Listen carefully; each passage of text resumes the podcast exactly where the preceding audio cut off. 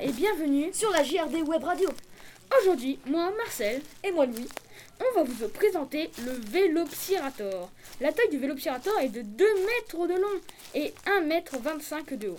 Le premier squelette des Vélociraptor a été découvert par Henry Fairfield Osborne en 1924 en Mongolie, c'est en Asie. Son poids peut aller jusqu'à de 120 à 150 kg.